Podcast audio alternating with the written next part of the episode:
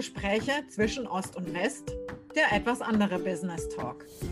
Wir sind zwei Frauen, die unterschiedlicher nicht sein könnten und dennoch haben wir dank der sozialen Medien zueinander gefunden. Die Leidenschaft für unsere Tätigkeit eint uns und wir haben, seit wir uns kennen, viel voneinander gelernt. Wir möchten dich daher an unseren Erfahrungen teilhaben lassen. Deshalb sei gespannt auf interessante Themen für deine Persönlichkeit, für dein Business und deine Gesundheit, die dich sicherlich inspirieren werden. Recht schönen guten Tag, liebe Zuhörer. Ich freue mich, dass ihr wieder eingeschaltet habt und mit mir freut sich genauso Sonja. Wenn ihr sie jetzt sehen könntet, ja, im Video seht ihr sie ja dann auf unserem Kanal, freut sich genauso wie ich. Es ist natürlich manchmal gar nicht so einfach, ein Thema zu finden, aber lass uns doch einfach mal der Frage nachgehen. Ich meine, wir wollen alle glücklich sein, wir wollen alle erfolgreich sein. Was ist es denn, was uns dazu macht? Was führt dazu, dass wir erfolgreich sind, dass wir glücklich sind letztendlich? Weil es hängt ja auch eng zusammen. Sonja, gibt es bei dir da ein paar Ideen? Ja, also das Thema Glück ist, glaube ich, auch, also die Frage ist, allein das Verständnis, ein glückliches Leben zu führen, ist die Frage, ob sich viele Menschen diese Frage, und ich denke jetzt gerade auch an Menschen, die in anderen Ländern leben, wo das herkommt.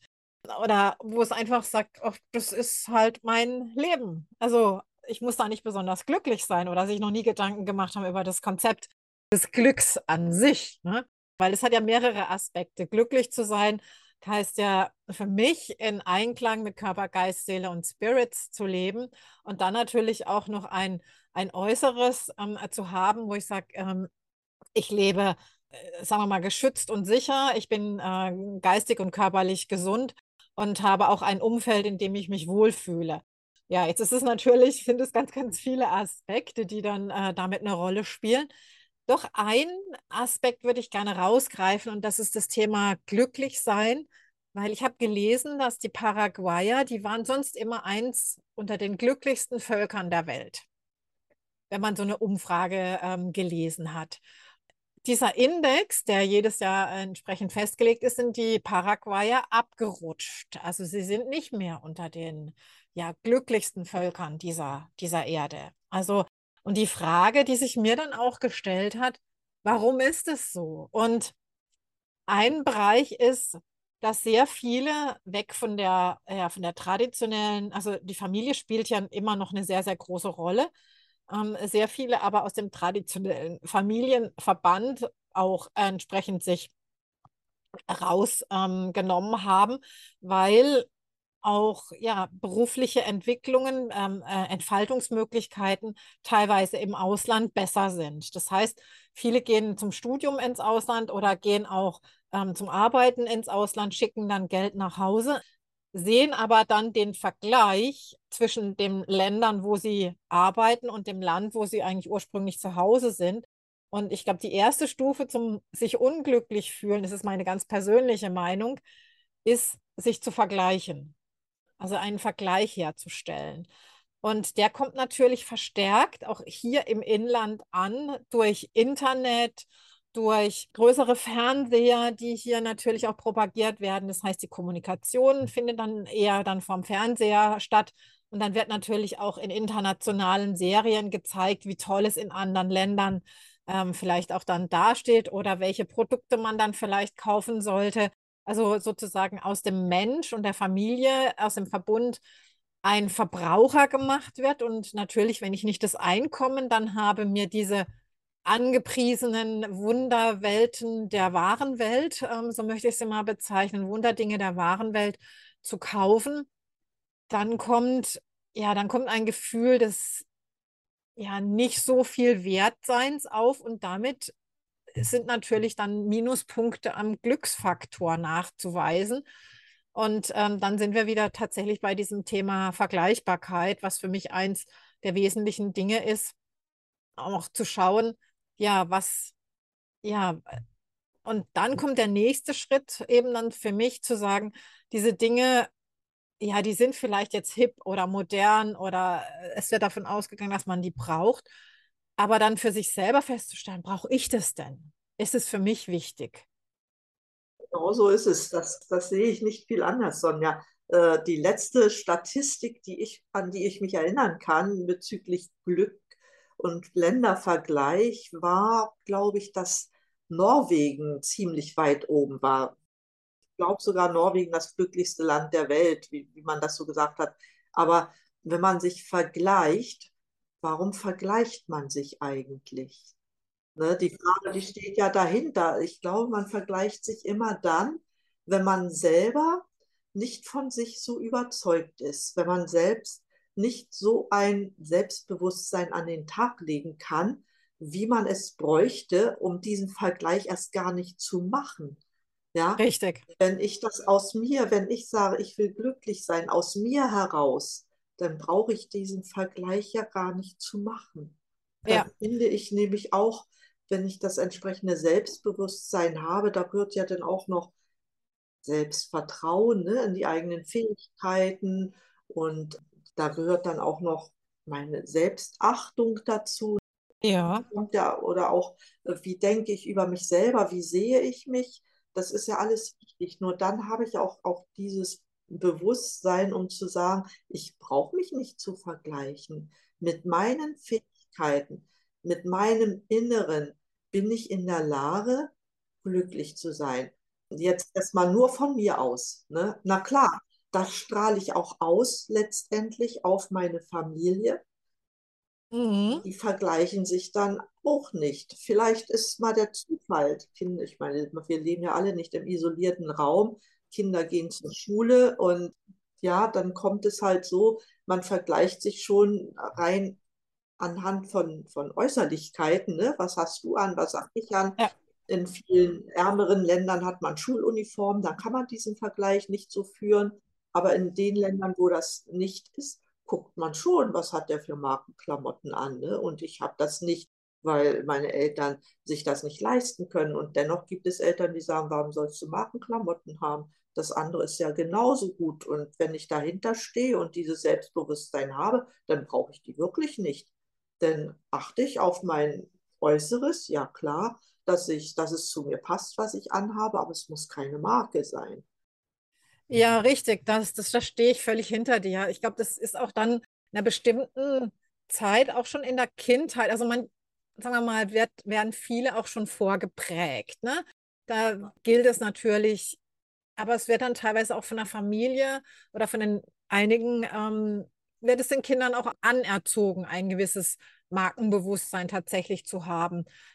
Ich hätte mir auch teilweise eben so von der Schule ähm, oder auch teilweise noch stärker aus, aus dem ähm, Bekanntenkreis gewünscht, diese Aufklärung, was hinter so einer Marke sich verbirgt und, und was die, die Werbepsychologie sozusagen dahinter ist, damit man das eben verstehen kann. Weil nur wenn ich weiß, kann ich bewusst wählen sozusagen. Ich kann mich ja bewusst für eine Marke entscheiden, sagen, weil ich aus der und dem, aus dem und dem Thema bin ich halt von dieser Marke überzeugt, aber das ist dann meine eben aus, aufgrund eines selbstbewussten Entscheidung der Fall heraus und nicht aus einem, ah, mir fehlt was, ich will das auch haben, sozusagen. Ne? Das ist ein ganz, ist eine ganz andere, ganz andere Situation.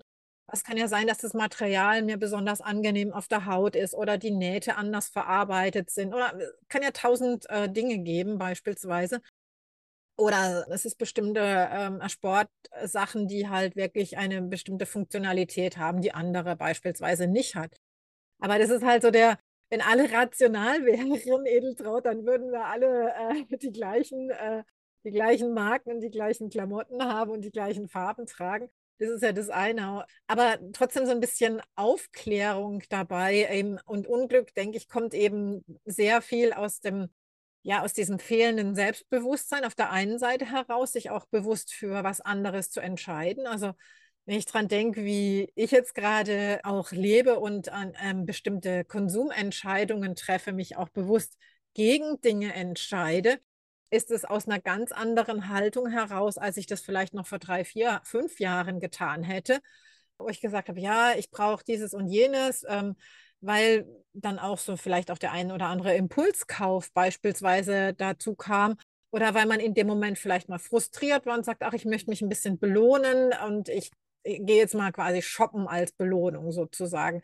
Aber wenn man das einmal so diesen, diesen Kreislauf verstanden hat, um was es geht, und sage ich, nee, ich brauche das bewusst nicht, solange nicht irgendwas kaputt geht, dann ist es natürlich zwar schlecht für die schöne Waren- und Werbewelt, aber auf der anderen Seite ähm, es hebt es mein Selbstbewusstsein enorm und es, es, führt sehr viel mehr zu meinem eigenen Glücksgeschehen bei, wenn ich diese Zeit, äh, in der ich halt sonst vielleicht shoppen gehen würde, mich jetzt in die Hängematte lege und ein gutes Buch lese oder einen Podcast höre oder eben einfach in dem Fall mehr auf mich und meinen Körper höre und sage, was tut mir denn tatsächlich gut und was ist vielleicht nur als Ablenkung gedacht, vielleicht eine innere Lehre oder eine innere Frage, die, an die ich nicht rangehen will, ähm, ja, zu füllen ähm, oder mir einen neuen Weg zu, äh, aufzuzeigen, sozusagen. Ja, das sind ja auch meistens nur Äußerlichkeiten. Wir, wir sind ja nicht nur unser Äußeres, sondern viel Eben. wichtiger, wobei ich immer der Meinung bin, es sollte schon beides übereinstimmen. Viel wichtiger ist ja auch das, was wir in uns haben. Welches Wissen habe ich? Welche Fähigkeiten habe ich? Und gerade auch das ist es, was ja letztendlich mein Selbstbewusstsein ausmacht. Ja, wenn ich weiß, ich bin gefragt, weil ich eben etwas kann, was kaum andere Menschen können, dann habe ich natürlich ein riesen Selbstbewusstsein. Ne? Wenn ich es aber versäume, das auch weiter zu pflegen, mir neue Dinge anzueignen, dann habe ich vielleicht Mitbewerber, die es dann besser können als ich. Und dann muss ich mir überlegen, ja, was habe ich jetzt falsch gemacht, ja, dass ich das nicht mehr habe. Also da hängt schon eine ganze Menge mehr dran. Und ich glaube, wir tun alle gut daran, beides zu sehen es macht nichts. Es sind ja auch nicht nur die, die Sachen, die man trägt, sondern es ist ja auch die Ausstrahlung. Wie pflege ich mich? Wie ist mein Haarschnitt? Ja. ja. Und, und, und sowas, das, das spielt ja auch eine große Rolle. Und wenn ich dann noch dazu Wissen und Fähigkeiten habe, die mich ausmachen, ja, und dann auch noch eine Kommunikation und soziale Kompetenz, die auch unbedingt dazugehören, ja, na klar, dann strotze ich ja vor Selbstbewusstsein, ohne überheblich zu sein. Ja, da gibt es ja dann auch einen schmalen Grat, den man nicht überschreiten möchte. Aber ich denke, das sollten wir nicht vergessen. Und ich kann nur jedem empfehlen, sorgt dafür, dass eure Fähigkeiten nicht verkümmern und macht auch das, was euren Fähigkeiten entspricht. Ja, es gibt ja sehr viele, das erlebt man gerade nach der Schule, die dann den falschen Beruf ergreifen, die unglücklich sind. Ich, ich habe schon so manchen auf sozialen Medien geraten, nein, dann lass es. Mach das, was, deine, was du wirklich willst vom Herzen und nicht das, was du dir jetzt als Beruf ausgesucht hast, vielleicht weil das in der Familie jetzt gefragt ist. Ja, richtig. Ich muss einmal fragen, ähm, lebe ich mein Leben oder lebe ich unbewusst und unterbewusst das Leben vielleicht von anderen, denen ich nacheifere beispielsweise? Und das ist sehr häufig aus der Familie. Ähm, ich würde gerne noch einen weiteren Aspekt hinzufügen. Und zwar ist es so, dass viele Menschen teilweise ihre eigenen Fähigkeiten, die andere an ihnen bewundern, ja, so in, in Abrede stellen und das so als nichtig darstellen. Ähm, ach, das ist doch nichts, sozusagen immer wenn ich, ja, wenn, wenn ich manchmal Menschen im Coaching habe und dann eben mal so eine Liste an Eigenschaften ähm, aufzähle, was andere zum Beispiel an mir schätzen könnten oder welche Eigenschaften ich mitbringe. Und ich sehe sehr häufig eine große Diskrepanz zwischen der Eigenwahrnehmung, also das ist so eine Excel-Tabelle, die ausgefüllt wird mit Punkten und so weiter, die vergeben werden. Und ich sage dann immer, gib diese Tabelle bitte auch mindestens 10 bis 12 Bekannten, Freunden, Familienmitgliedern, also auch unterschiedlichster Kennungsqualität oder Bekanntheitsqualität ähm, und sag und bin dann immer ganz erstaunt, wenn ich diese Eigenwahrnehmung und die Fremdwahrnehmungen dann gesamt übereinander lege. Das ist sehr häufig Themen, die ähm, an einigen Stellen sicherlich stimmen, aber manchmal gibt es immer große Überraschungen, wo man sagt, ach so, habe ich das noch gar nicht wahrgenommen und ähm, den Leuten auf die Art und Weise eine neue Perspektive, einen neuen Weg aufzuzeigen, ja, was kann ich denn eigentlich? Weil viele sagen, ach, ich kann doch nichts. Aber ja, sage ich, frage einfach mal rum. Es gibt so vieles, was du kannst und was dir die Leute auch zutrauen, was du vielleicht dir aneignen darfst, weil die weil du, du hast vielleicht die Kenntnisse noch nicht, aber du, du hast so ein Auftreten, so ein Standing, als hättest, als wüsstest du das schon. Also dann, äh, dann eignen dir das schleunigst an, weil die Leute nehmen es dir ab sozusagen. Und das finde ich immer wieder spannend. Und es ist speziell eben, also ganz extrem halt bei uns Frauen leider verbreitet, dass wir unser Licht unter den Scheffel stellen. Mhm. Und ähm, ja, und wir werden, sind natürlich auch sehr häufig dahingehend auch noch erzogen worden, Bescheidenheit ist eine Zier und ähm, man soll da nicht angeben oder sich nicht so wichtig nehmen. Das dürfen wir tatsächlich auch mal ein bisschen angehen und da sind solche Eigen- und Fremdwahrnehmungsvergleiche ähm, unter anderem ähm, entsprechend auch sehr, sehr hilfreich. Und dann darf man auch mal sagen, ja, auch mal sich selber im Moment sagen, was, was macht mich wirklich glücklich, ähm, was füllt mich im Moment aus und auch mal bewusst über die Stränge zu schlagen. Also äh, mein Mann und ich, wir hatten uns tatsächlich jetzt mal die Woche einen Urlaubstag gegönnt mit, äh, mit Aufenthalt in einem äh, sehr, sehr schönen Park und mit anschließendem Eisessen und mit Kino und Popcorn und ja, das ist auch mal Glück. Das will ich nicht jeden Tag haben, will ich auch nicht jeden Monat haben. Ähm, aber es war einfach mal so ein ganz besonderer Anlass und ähm, den dann auch mal bewusst sich rauszunehmen, das ist auch Glück. Ja, ganz, ganz wichtig.